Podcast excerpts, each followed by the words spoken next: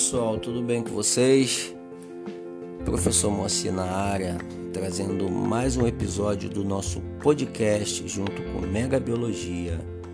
Gente, lembrando sempre que vocês podem entrar em contato para dúvidas, sugestões, tá? Através do e-mail moacir.meireles com dois L's, arroba gmail.com, ok?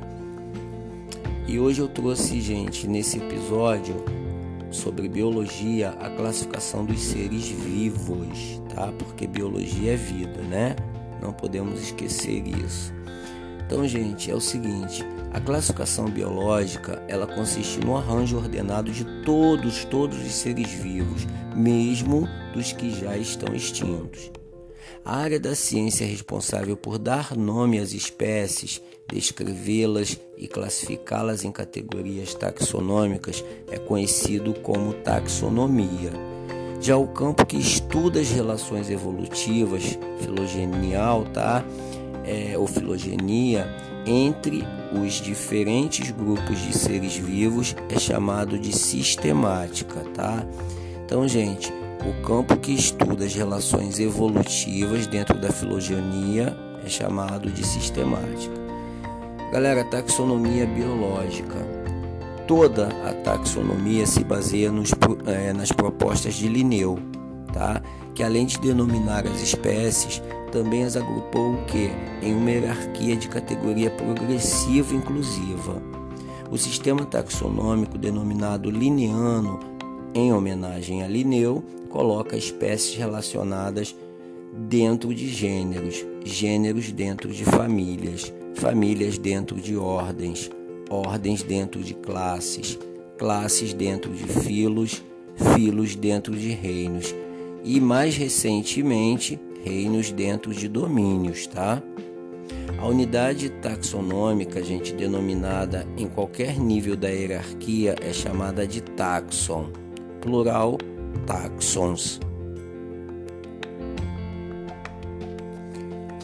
Então, galera, assim nós temos oito categorias taxonômicas ou taxons, né, fundamentais que em ordem decrescente de grandeza estão definidas a seguir, tá?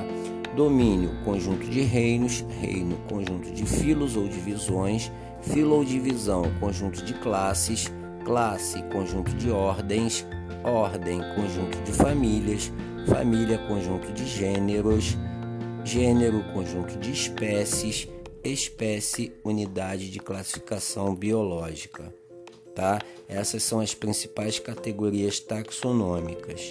Ok, gente?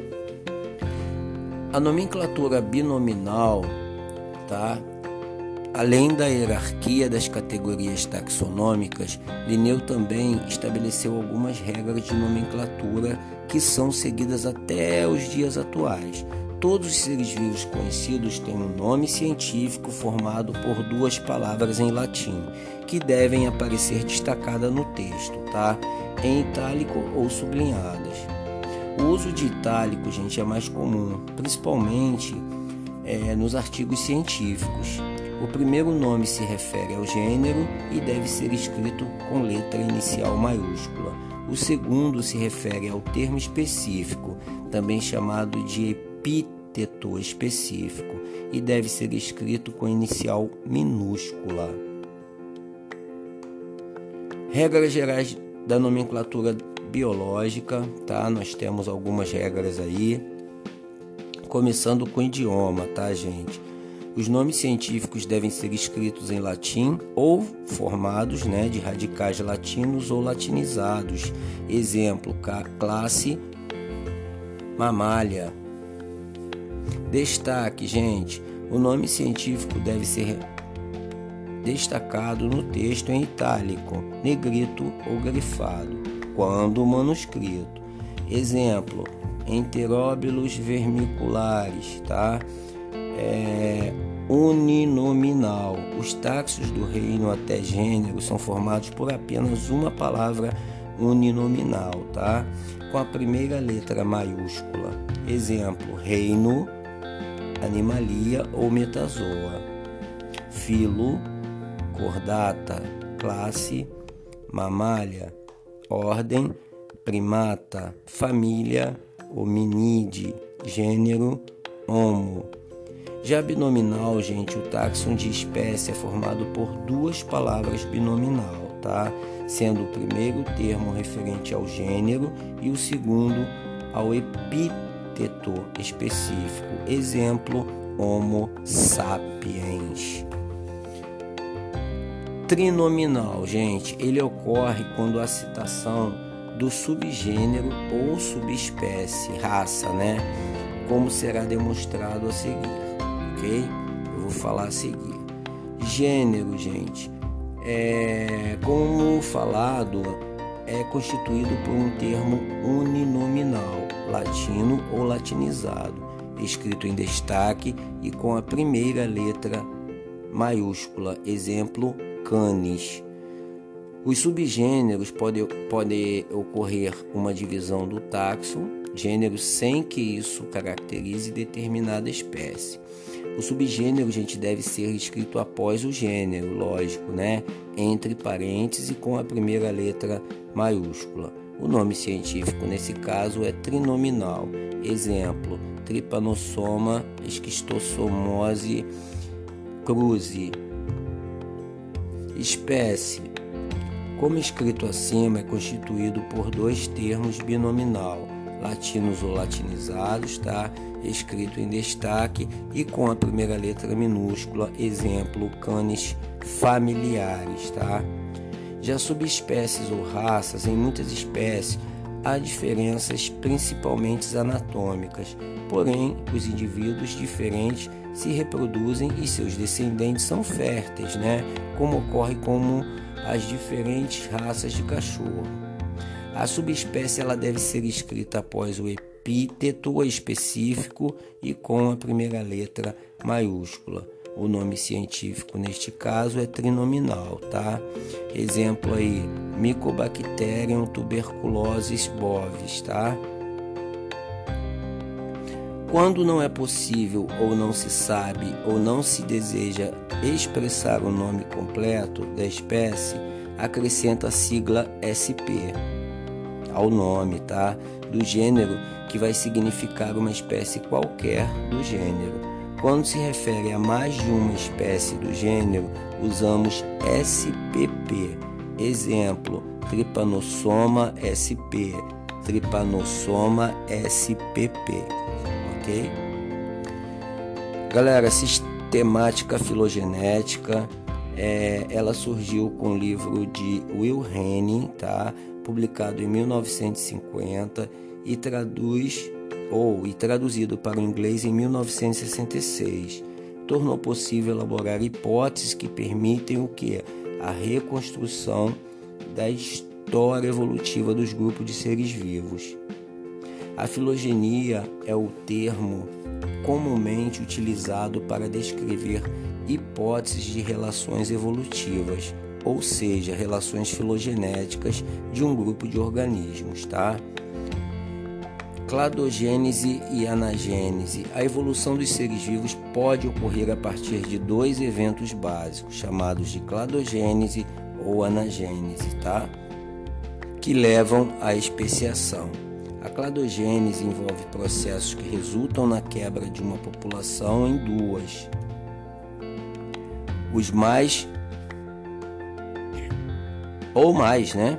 Não havendo mais troca de genes entre elas isso pode ocorrer, por exemplo, com o surgimento é, com o surgimento de uma barreira geográfica em que há mais comunicação entre, entre essas espécies.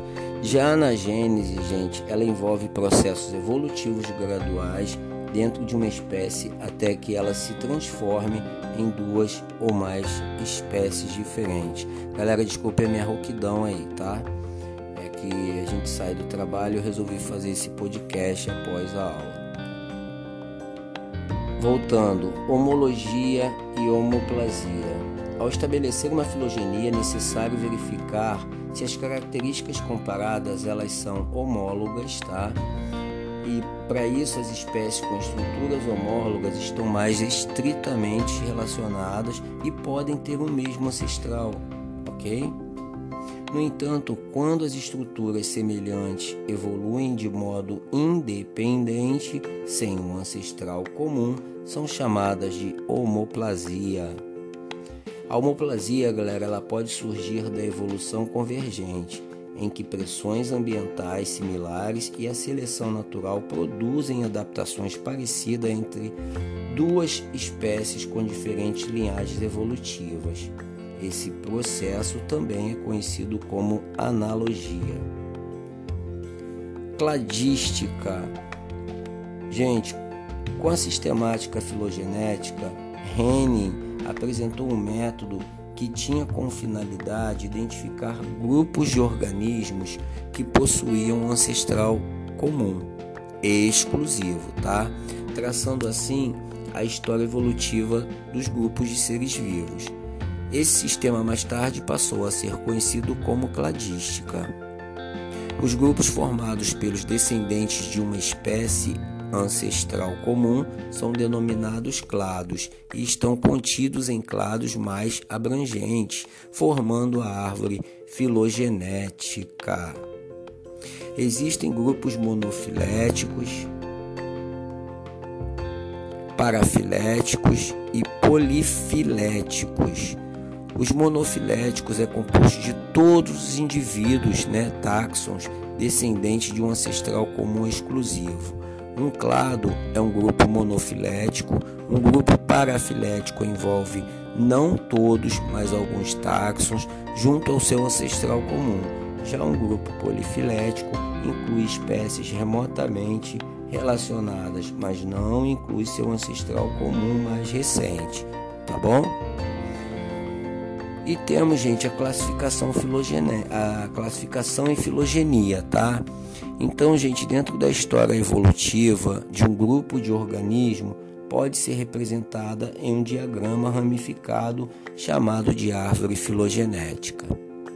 Uma árvore filogenética ela pode representar a história evolutiva de um grupo de organismo, demonstrando as relações evolutivas entre eles, com origem ancestral em comum, tá? ou com ancestral comum.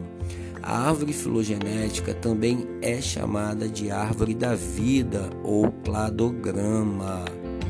Em um cladograma, cada ramificação corresponderá a uma mudança ou a um conjunto de mudanças ocorridas dentro do grupo. Ok? A base do cladograma é chamada de raiz, de onde partem os ramos. Os nós correspondem aos pontos de onde parte cada ramo, significando ancestrais comuns hipotéticos para o conjunto de ramos que está acima do nó. Na extremidade, na extremidade dos ramos formam os terminais. São colocados os descendentes evolutivos de cada ancestral comum, tá, gente? Galera, o padrão, de ramifica... o padrão ramificado dos cladogramas geralmente é semelhante ao modo como os taxonomistas classificam os grupos de organismos inseridos dentro de grupos mais inclusivos, tá? A diferença é que a classificação taxonômica não nos diz nada sobre as relações evolutivas deste grupo. Ok?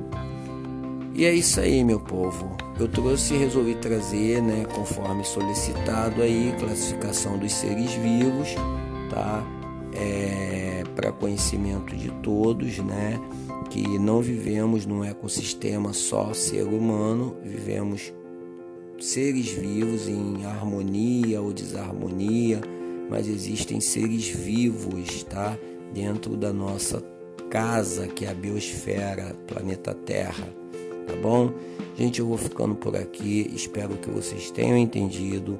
Agradeço a sua audiência, a sua paciência. Espero vocês no próximo episódio. Até a próxima. Grande abraço. Fui.